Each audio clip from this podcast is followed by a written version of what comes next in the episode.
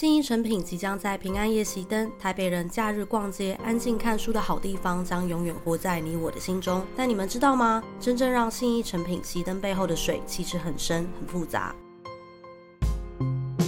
首先，第一个原因就是台湾数位消费的普及。台湾的网络吃到饱方案平均落在五百元到七百元台币，日韩平均近三千元台币。台湾的网络消费异常便宜。此外，数位二零二三世界展望指出，二零二三年台湾网络使用者达两千一百六十八万人，占台湾九十一 percent，排名全球第二十四。我国更有九十五 percent 的人口使用三 C 产品，使用时间也很长，排全球第十五名。网络普及率比台湾高的已开发国家只有日韩英三国，但使用人口比率比台湾低，时间也比台湾少。同时兼具网络渗透率高、网络消费低、三 C 产品使用时间长的台湾，不利实体书消费。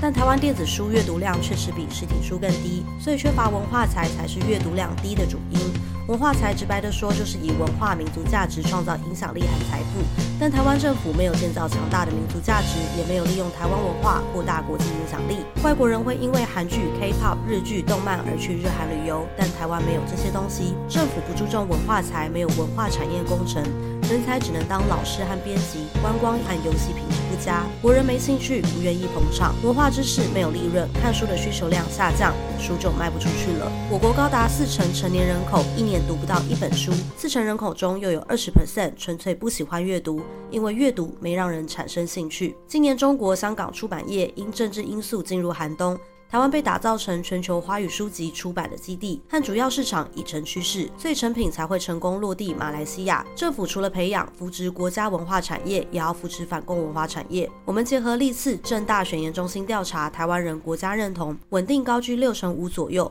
但翻开历次国政民调，对共产党的厌恶度则高达八成五。两相加成，造成稳定多数的市场基础，约略一千四百万人口。台湾政府第一阶段应锁定三个领域投注庞大资源，台剧内容应鼓励拍摄绘制台湾历史上的伟大事迹，国军在越南、泰国、辽国等战争和特别行动的影集、动漫，各区域城堡、衙门、城门、王宫重建，发展周边观光，中国香港、西藏问题做成主题手游，文化部联合成品、八旗等品牌赞助，并将内容植入在影视与手游之中，先让国人燃起对文化的兴趣，反过来推动书籍阅读，才能将台湾湾。建立成全球华文书籍出版的中心和主要市场，这对台湾的商机、战略地位都有长远的利益。